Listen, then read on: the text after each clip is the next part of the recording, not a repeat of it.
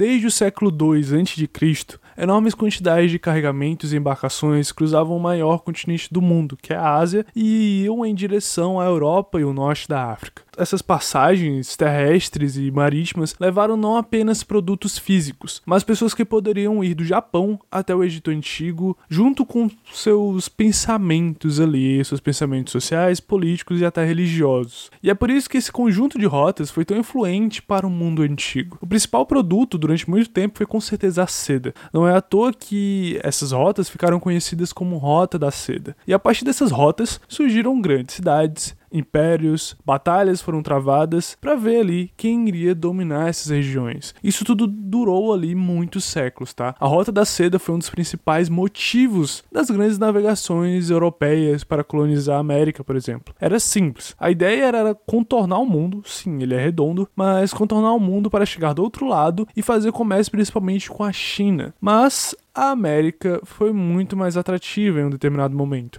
Nos séculos que se seguiram, o comércio mundial com a China foi um dos mais movimentados, até a gente pelo menos dar uma atenção maior para o açúcar e o ouro. Mas isso é tema de outro episódio. O que importa é que eu arrisco dizer que a Idade Moderna, com seus pensadores iluministas, seus grandes impérios e reinados, foi isso tudo graças a essa monstruosa rota comercial e a influência que ela exercia ali, né, nessas regiões da Ásia. Mas seria um pecado da minha parte muito grande de falar que a Rota da Seda vive apenas em um passado tão distante. No dia 14 de maio de 2017, o presidente da segunda maior economia do mundo, pelo menos até agora, Xi Jinping, anunciou publicamente queria investir 70 bilhões de dólares em infraestrutura e reformularia uma parte dessa antiga Rota da Seda. Desde então, os investimentos só aumentaram e o olho cresceu bastante nessa região. A China está se expandindo de maneira nunca antes vista, mas se você é uma ameba igual eu, provavelmente está se perguntando o que caralhos uma rota comercial tem a ver com essa treta toda no Afeganistão que está no título do episódio e aconteceu pelo menos na semana passada. Quando o presidente da China deu esse discurso em 2017, digamos Digamos que a gente, né, o mundo, não conhecia o Covid-19, mas a gente já sabia de cor e salteado como funcionava o Afeganistão e que o Talibã iria voltar ao poder. E agora, mais do que nunca, a gente não pode ignorar o fato de que o Afeganistão está localizado literalmente no meio da Rota da Seda e que a região do Oriente Médio ali possui 40,9% de todo o gás natural existente no mundo. A partir de agora, como eu faço a cada 15 dias, a gente vai falar de história e política internacional. E se você tá confuso, igual a minha amiga que me disse que não tá entendendo porra nenhuma do que tá rolando no Afeganistão, tudo bem. Até os Estados Unidos disse que tava confuso e ainda mandou aquela carinha de Pikachu surpreso quando a confusão começou. O forró daqui é melhor que teu.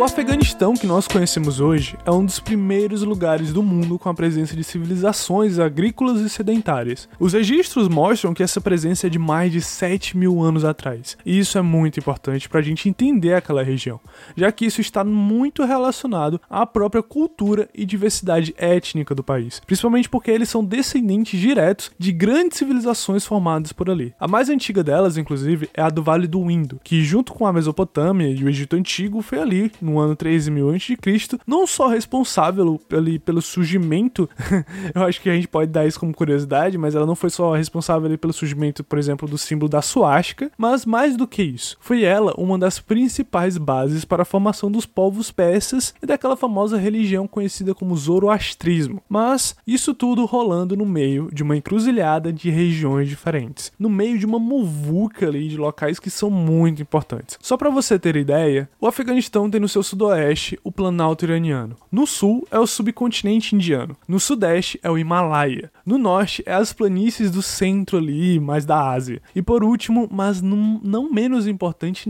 tipo assim, com certeza não menos importante, muito importante que é essa região, ao leste do país fica a região de Xinjiang, que é na China, que é o local onde possui uma grande quantidade de terroristas que são muçulmanos e que querem se afastar cada vez mais da China e ter a sua independência dessa região. Mas Puxando o que eu disse antes, os povos afegãos há muito tempo estão no meio de várias rotas comerciais. Por isso, não é muito difícil a gente confundir os povos desse mesmo local, já que eles possuem laços sociais e culturais muito fortes é, e parecidos, né? E principalmente com os iranianos, que conquistaram por muito tempo alguns locais do Afeganistão na época do rei persa Dario o Grande. Mas depois do Dario, vem lá pelo ano 300 a.C., é um cara mais conhecido, o Alexandre o Grande, que depois de muito esforço, ele vai conseguir conquistar a região do Afeganistão, além de a porra toda da Ásia, né? Mas enfim, ele vai conquistar essa região do Afeganistão e além de conquistar, ele vai sintetizar em palavras o que eu quero que você leve para sua vida sempre quando o assunto é Oriente Médio e Afeganistão em específico. Segundo algumas fontes, supostamente o Alexandre, o rei da Macedônia, afirmou que o Afeganistão é uma região fácil de entrar, mas muito difícil de conseguir sair. Após a morte do Alexandre, o seu império ali foi todo fragmentado, né, em pedacinhos, e o Afeganistão foi passando de mão em mão entre outros grandes impérios. Só para você ter ideia, mas só por motivo realmente de curiosidade, não precisa saber realmente sobre isso, mas o Afeganistão foi dominado pelo reino Indocita, pelo reino Indoparto, pelo Império Kushano, pelo Império Persa-Sassânida, pelo Império Heftalita, pelo Califado Muçulmano, pela dinastia Indo-Shahri, pelo Império Gaznévido, o Império Gúrida e pelos mongóis óbvio que não foi em toda ali a sua região, né, 100%, já que tanto no norte quanto no sul são de difíceis acessos. No norte, mais especificamente, porque é uma região extremamente montanhosa, e no sul são planícies, então é um pouco mais de boa, mas ainda assim é muito difícil controlar essas regiões. E isso fez também com que no século I depois de Cristo a região passasse a conhecer e amar a religião budista, pelo menos até o século X, justamente por essa quantidade de relações que ela foi tendo com várias civilizações e pessoas diferentes e culturas diferentes, já que que mais ou menos nesse período, né, é, do século X, por isso que é, o budismo vai até esse século mais ou menos como religião dominante, predominante no Afeganistão, porque durante o século X ele vai ser dominado pelo califado muçulmano, que eu falei agora, acabei de falar, que foi um dos que dominaram, né? E aí essa galera do califado muçulmano vai ser os responsáveis pela proliferação do islamismo, a ponto de hoje, em 2021, 99% da população afegã pertencer ao Islã, 99%.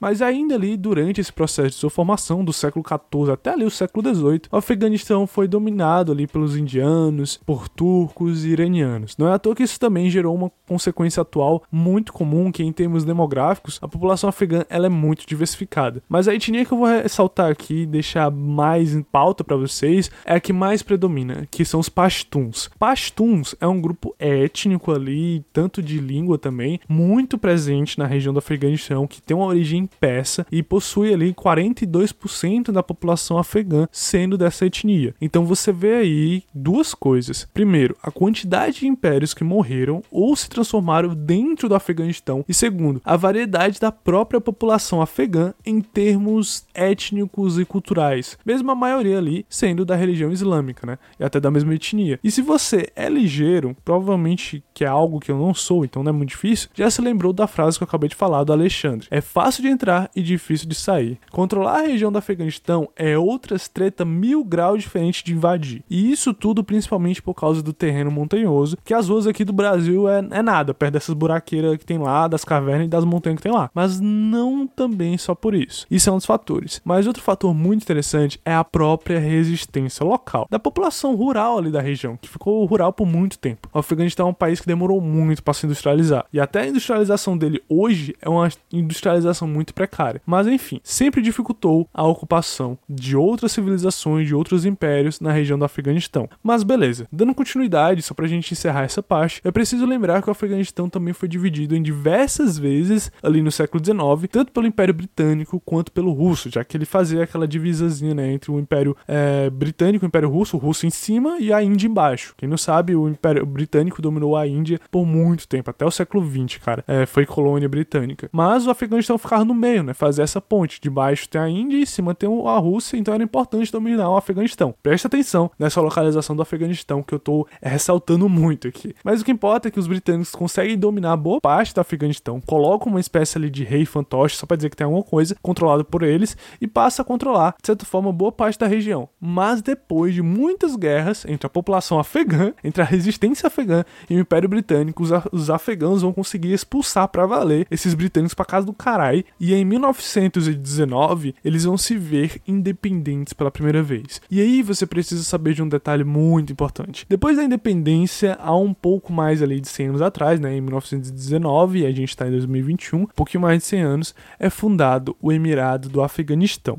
E para quem não sabe o que é o Emirado, é, eu vou fazer uma comparação bem grosseira para ficar fácil para você. É só pensar em um estado normal, um país, por exemplo. Só que ao invés de ter um presidente eleito democraticamente e tudo mais, o Emirado é liderado por um emir, que é o líder da classe dominante daquela região, mas isso também depende da região. Mas assim, a grosso modo, é o líder da classe dominante, que também é um líder religioso, a política e a religião se confundem aí, e ele não é eleito democraticamente. Muitos Emirados também não têm nenhum tipo de eleição, de certa forma, e são regidos por esse rei emir, que concentra ali todo o poder em si, tipo, quase que absolutista realmente. Mas, dito isso, o que importa pra gente dar continuidade aqui é, desde o ano de 1919, quando a Afeganistão se torna independente até hoje, ele não foi ocupado totalmente. Há quase 100 anos, nenhum dos vários países que entraram nele conseguiram sair vitoriosos dessa treta.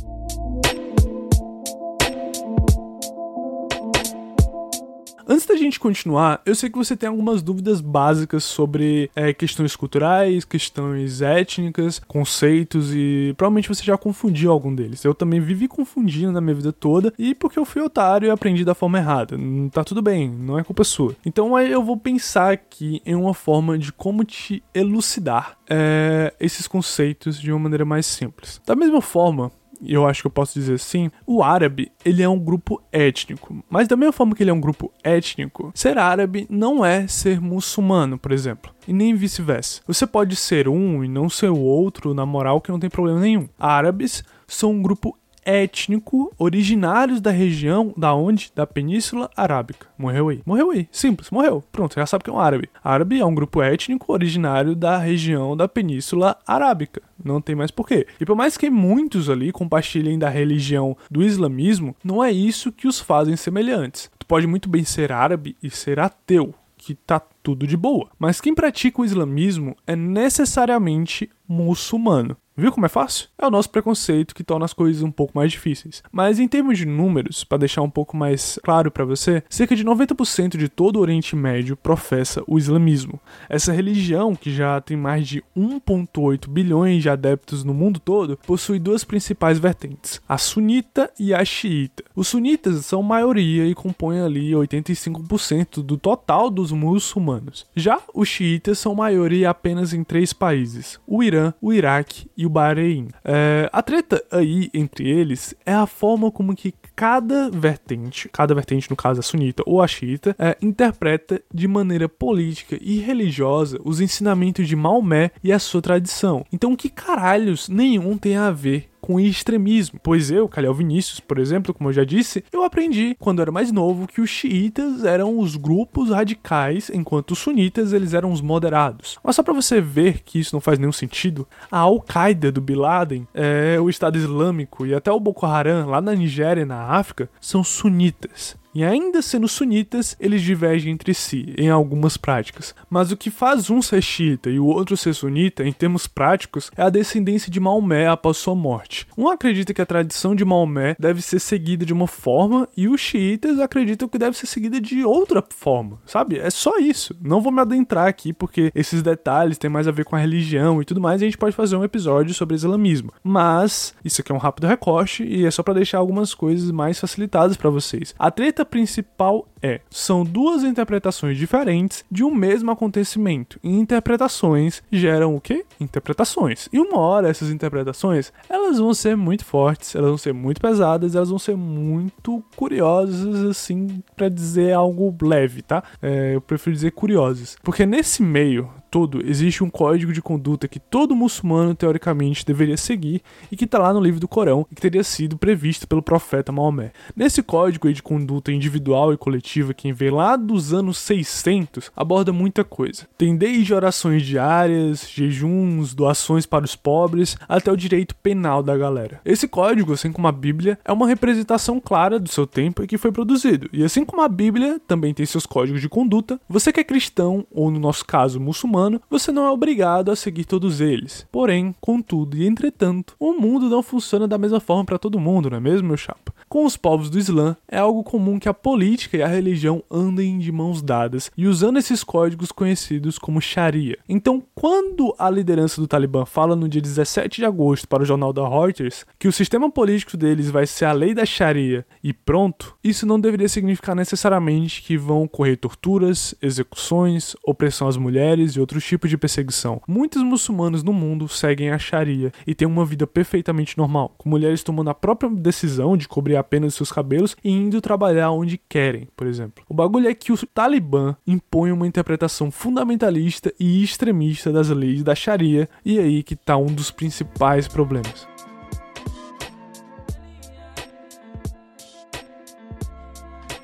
Agora, depois de tudo isso que você ouviu, as coisas vão começar a se encaixar mais um pouquinho, porque é dos últimos 100 anos para cá que muita coisa se explica. O Afeganistão se torna uma monarquia em 1926, sendo liderado por um chá, que é, entre aspas, né, a mesma coisa que um rei. E por incrível que pareça, o chá dessa época, o Amullah Khan, vai ter uma popularidade muito alta por conta de sua política muito moderna para aquela região. Ele queria imitar literalmente a política de Estado dos turcos, que decidiram colocar ali a escola escolas para ambos os sexos, valorizar também os direitos iguais, individuais, e cortou muita coisa também, muita coisa pesada da Sharia que não para ele não fazia mais sentido naquela época. Aquelas condutas que eu falei nesse instante até. Então resgata aí. Mas acontece que deu merda. Tipo, vai dar merda, não tem o que fazer. Você quer mexer, quer fazer reforma, vai dar merda para alguém. Então, tipo, querer quebrar fortemente com a Sharia é zoado, ainda mais nos anos 20 e no Oriente Médio. E aí a gente pode dizer que existem dois grupos de liderança política no Afeganistão que explica boa parte das tretas dos últimos 100 anos até os dias de hoje: os tradicionalistas e os modernistas, ou se você preferir, os religiosos e os seculares. E a treta rolou justamente entre eles durante o governo desse Shah Amullah. Houve uma guerra civil entre as tropas modernistas do rei e a galera mais tradicionalista né, e religiosa do Afeganistão. E aí o rei olhou para isso tudo, falou que não aguentava, meteu o pé e veio outro Shah ficar no lugar dele. E esse outro chá sofreu um golpe de estado e foi morto pelo primo do primeiro rei, o rei Amulá. E aí esse primo, ele vai tentar continuar o processo de modernização. Só que ele também foi assassinado em 1933 e o seu filho, é, o Mohammed Zahir, entra num lugar e fica nessa posição de chá por 40 anos, até o ano ali de 1973. E depois de toda essa novela assim de casos de família e tudo mais você pode pensar sobre isso, porque é muita treta, é o Zahir, esse rei que ficou uns 40 anos, ele foi muito importante durante a Guerra Fria, já que o Afeganistão tinha duas propostas sobre o que fazer do país nesse momento. A União Soviética agradava muito a galera modernista do país, a galera que queria trazer mais desenvolvimento social e político para lá. Só que a segunda proposta era o Paquistão, um país que com um relacionamento ali de muito tempo, de longa data, com o Afeganistão, mas também um país muito mais tradicionalista, mais extremista e que recebia muito apoio de vários afegãos e que ia de contra com o pensamento ateu, é, comedor de criancinhas da União Soviética. Aí, em 1964, enquanto o Brasil estava sofrendo né, o famoso golpe de Estado, o Afeganistão aprovava uma constituição bem mais liberal, que previa inclusive um parlamento com ministros e eleições públicas pela primeira vez. Só que isso não necessariamente foi algo positivo, já que o próprio Zahir desagradava os dois lados da moeda. Porque mesmo ele se aproximando dessa perspectiva mais liberal, a galera modernista não batia muito bem com ele, e eu nem preciso falar dos tradicionalistas, né? Tipo, religiosos. Porque aí realmente, porque de um lado, assim, os religiosos viam, ele, viam nele um cara que se aproximava dos soviéticos, que era o símbolo da blasfêmia e da imoralidade, e do outro lado, a galera modernista olhava para ele porra, beleza, o cara concorda com algumas paradas nossas, mas o cara ainda é um rei que representa toda uma ideologia conservadora de política afegã, que não era nada democrática. Porra, ele, ele, ele não, ninguém gosta dele, entendeu? A ideia, a treta foi aumentando também, porque ninguém gostava dele, foi aumentando, e esse chá, o chá Zahir, não conseguia ajudar o povo de verdade. E no meio do caos ele decidiu dar um rolê pra acalmar. Foi comer ali umas macarronadas lá na Itália. E o próprio ministro dele, o Daoud, é, aproveitou a ausência dele, do rei, e junto com o apoio do exército de alguns partidos de esquerda, em 1973 ele vai decretar em Cabul o fim da monarquia e o início de uma república, e que agora o próprio Daoud seria o presidente e primeiro-ministro ao mesmo tempo. Ele falou assim: beleza, vai embora, rei, eu vou botar uma democracia aqui, mas nessa democracia eu vou ser rei primeiro-ministro. É, tamo junto, é isso mesmo, foda-se. E é importante também frisar aqui que o Daoud não se via como socialista e nem queria tornar o Afeganistão um país socialista. Ele defendia abertamente um cenário ali de neutralidade e independência política. Só que, tipo assim, eu acho, e eu acho que você deve estar pensando isso também, que ele tinha esquecido de duas coisas. A primeira, ele estava no meio de uma guerra fria com o mundo sendo enrabado pelos Estados Unidos de um lado e a União Soviética do outro, e que o Afeganistão também estava em uma das regiões mais importantes do continente asiático. Ele esqueceu dessas duas coisas: Guerra Fria e localização geográfica. Faltou aí um pouquinho de estudo por parte dele, porque ele vai inventar de se aproximar do Irã e da Arábia Saudita, dois países muito religiosos. E aí, cara, a União Soviética olhou para isso e falou: beleza, vou começar a treinar e investir uma grana pesada na galera dos partidos socialistas aí do Afeganistão, e isso vai gerar a Revolução de Saul em 1978, que foi ali literalmente um golpe de Estado violento, né? Causado por vários militares integrantes de partidos de esquerda e que vai terminar na morte do presidente de toda. do presidente da UD, né? E de toda a sua família, tá ligado? Tipo, os caras entraram no, no, no, na casinha lá do presidente, sei se o nome do, do local que, onde o presidente fica, mas entraram lá, mataram ele, mataram a família, deram um golpe de Estado. E aí que ficou a treta de um país que instaurou de vez. Porque, tipo assim, o país vai se chamar agora República Democrática do Afeganistão e vai ocorrer, por exemplo, o banimento das leis religiosas, a bandeira do Afeganistão vira praticamente a mesma bandeira da União Soviética, é, vai ter uma brutal perseguição política contra a galera que era opositora ao novo regime, e vai se tornar, por exemplo, muito, muito curioso e importante pra gente saber disso, porque vai se tornar obrigatório fazer a barba. Não podia ter a barba grande, tinha que ter uma barba ralinha ou sem barba. Ocorre também, por exemplo, a abolição do véu das mulheres e todo aquele processo de modernização. Só que modernização é moda caralho na base da porrada, e literalmente, na base da perseguição. E essa questão da barba é muito interessante porque o Talibã não permite homens fazerem a barba, porque religiosamente um homem não pode fazer a barba, ele tem que deixar manter a barba. Por isso que a gente tem todo aquele preconceito bastante de que, ah, o cara tem barba grande, então ele é terrorista, entende? Então, tipo assim, é por causa do Talibã, é por causa da lei da Sharia, é por causa de alguns grupos específicos é, de de terrorismo que mantém essa religiosidade de que o homem não pode fazer a barba de jeito nenhum. Mas muita gente por, por lá no Oriente Médio anda sem barba e foda-se, não tem nada demais isso. Então, seguindo a ideia pra gente não se perder muito. Tem essa modernização feita de qualquer jeito e vai acontecer o óbvio, que poderia acontecer nessa situação. Tudo vai piorar e um ano depois se inicia mais uma guerra civil no Afeganistão. E agora é a hora que o bicho pega.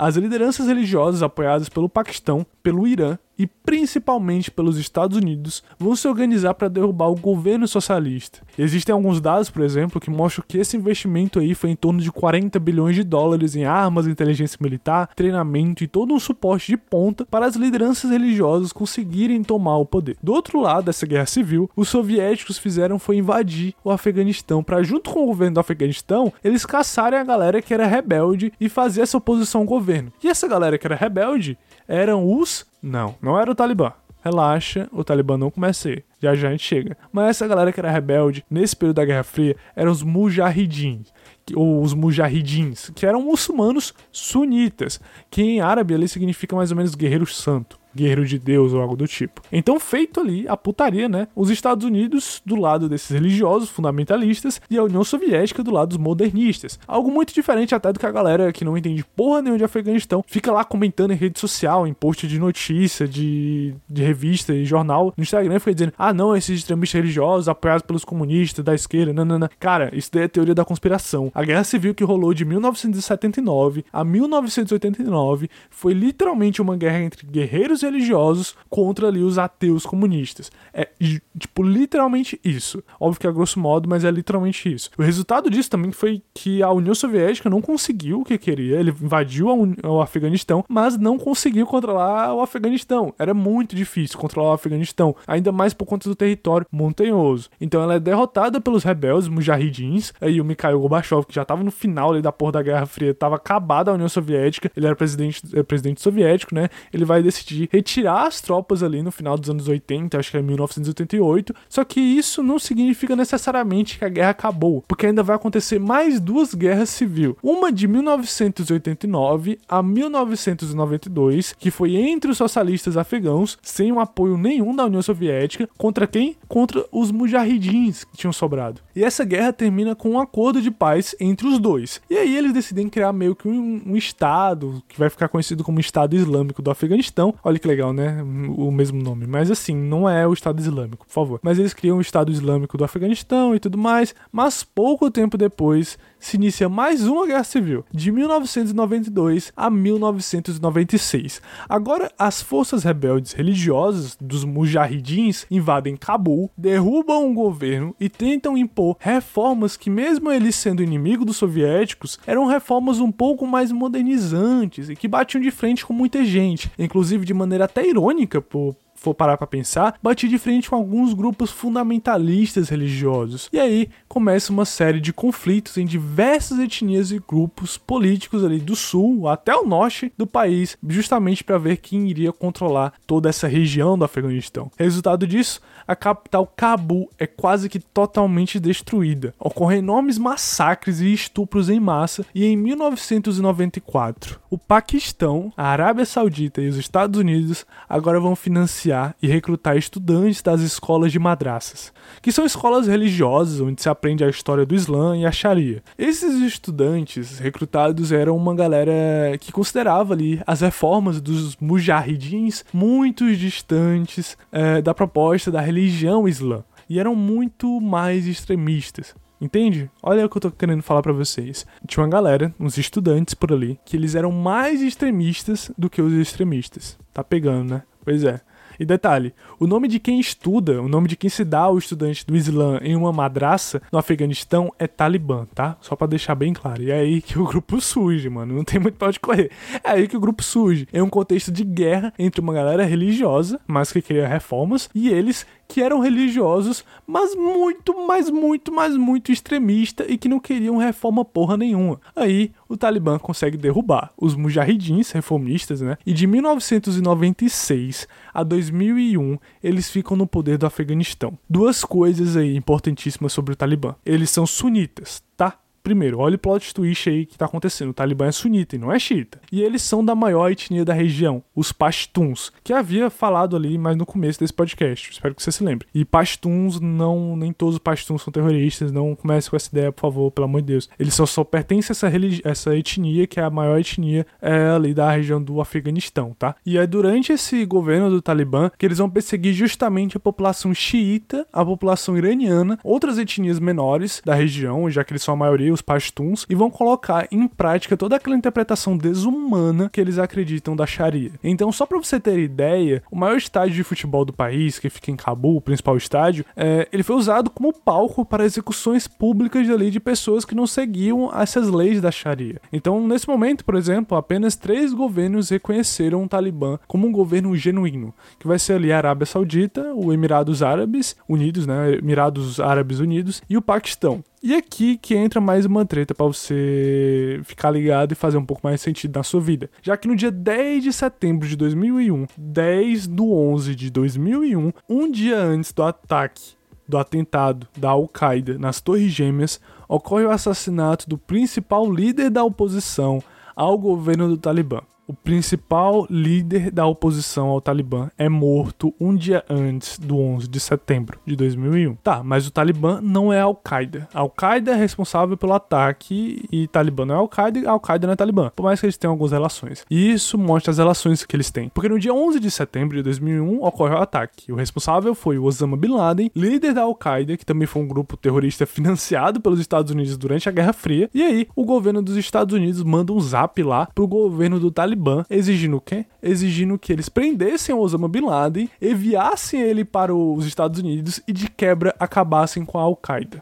O Talibã obviamente, como você já sabe, recusa e aí dá início àquela famosa guerra ao terror. Os Estados Unidos, com a permissão da ONU, invade o Afeganistão, derruba o governo do Talibã e aí você resgata a ideia do é fácil de entrar e difícil de sair. Os Estados Unidos foram lá para pegar Osama Bin Laden, algo que eles só conseguiram fazer em 2011, 10 anos depois da invasão, e o resultado dessa guerra ao terror, que não ficou restrita ao Afeganistão, segundo a pesquisa de três professores do projeto Costs of War, que custo de guerra, né, da Brown, em parceria com a Universidade de Boston, nos Estados Unidos, é que se gastaram de 2001 a 2020 6,4 trilhões de dólares em ações de contra-terrorismo. Isso daí é armamento, é pensão para as famílias dos soldados, é investimento em pesquisa e tudo mais. E em termos de vidas perdidas, essa parte é um pouco mais complicada. Jornalistas e trabalhadores humanitários foram 1.343 vidas. Membros do exército norte-americano foram 7.014 vidas. Membros de grupos considerados terroristas e rebeldes foram mais de 250 mil vidas. Só que não terminei. Desde 2001 a 2020, mais de 312 mil vidas de civis inocentes, incluindo mulheres e crianças, foram perdidas durante conflitos entre os norte-americanos e os seus inimigos. E só para você ter um exemplo geral do nível de merda que deu essa guerra ao terror, segundo os próprios documentos vazados pelo Pentágono, Pentágono, tá? Não é teoria da conspiração, é documento vazado de dentro do Pentágono durante uma operação de drones no nordeste do Afeganistão entre 2012 e 2013, resultaram em 200 mortes, em que apenas 35 delas eram alvo. Eram terroristas que faziam parte da missão e que precisavam ser eliminados. O resto eram idosos, homens, mulheres e crianças que não tinham nada a ver com isso. A estimativa desses documentos vazados é que nesse meio período, dentro de todas as operações com drones no Oriente Médio, de todas as operações com drones no Oriente Médio, eu gosto de ficar repetindo a mesma coisa para você pegar, 90% das mortes foram de civis. Esse vazamento gerou uma crise enorme no governo Obama.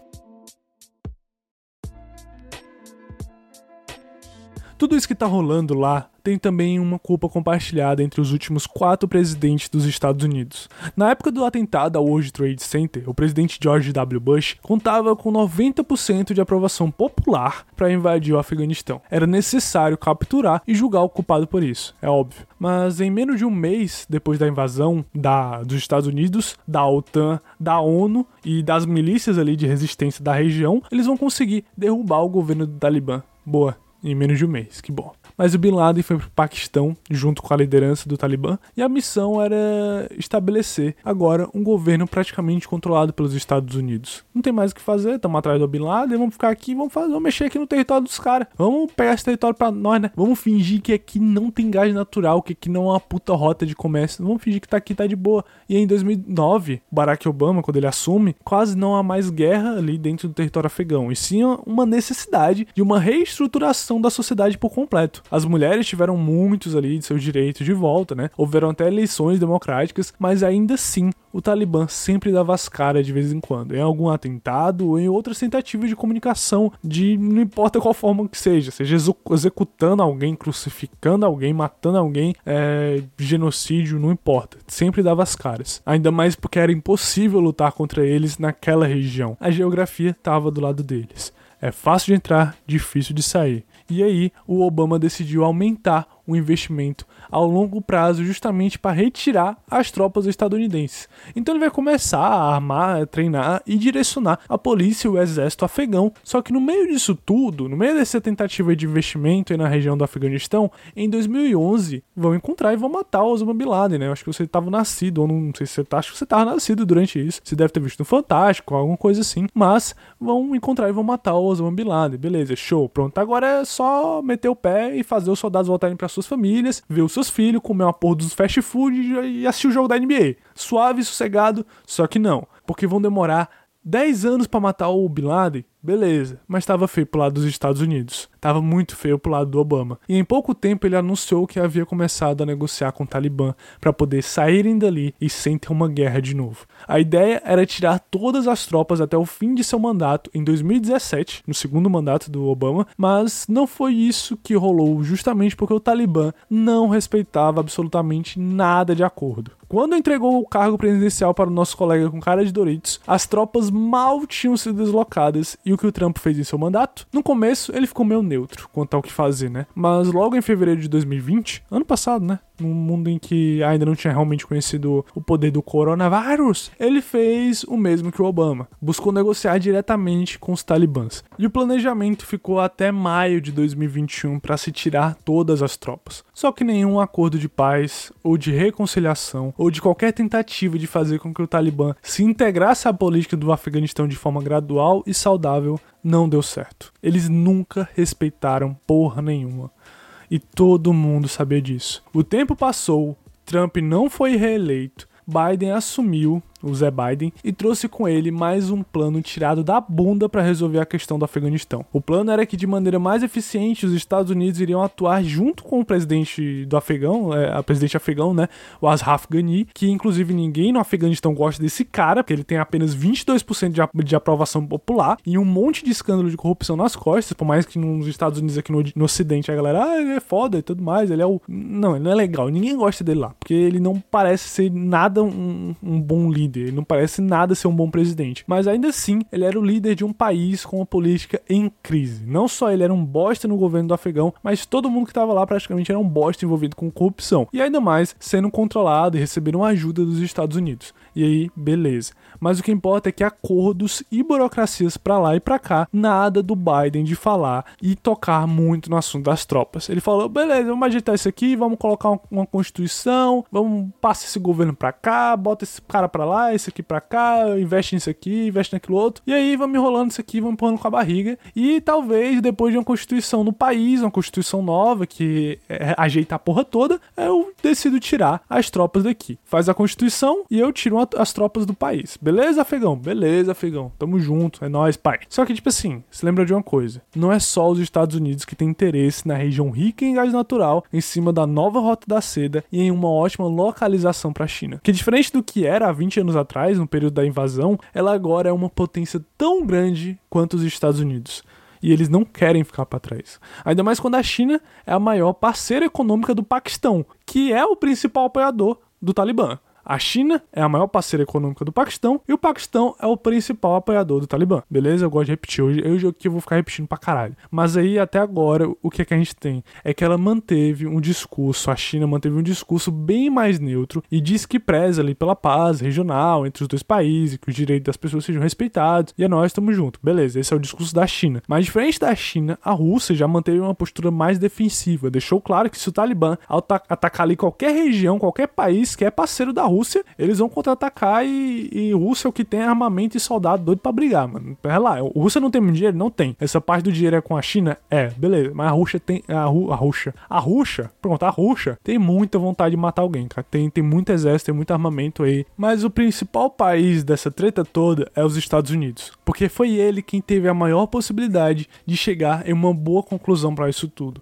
A única forma de sair disso de uma boa forma era a rendição do lado militar do Talibã. A negociação tinha que envolver o desmantelamento do grupo, da entrega ali de todo o armamento deles, da redução do poder deles. Só que isso já era. Ninguém queria fazer isso. Não sei por que os caras não tiveram essa vontade. Eu queria conversar com o Zé Biden para perguntar para ele, porque quando ele era vice do Obama, ou quando ele viu o Trump e ele votou a favor ou contra, não sei, não importa. Por que não negociar uma rendição do Talibã, uma rendição de armamento, cara. Por que sair desse jeito, velho? O Talibã ocupou todos os territórios, todos os principais territórios estratégicos de pouco em pouco durante final de 2020 até agora. E se o Biden não errou o suficiente em ter tirado as tropas de maneira apressada, ele com certeza errou mais ainda num dia depois da ocupação da capital de Cabul pelo Talibã, quando ele deu uma porra de um pronunciamento de merda em que afirmou que não lutaria uma guerra em que o próprio povo afegão não estava estava disposto a lutar. Ele falou isso. Ele falou que eu não vou lutar uma guerra se o próprio povo afegão não quer lutar.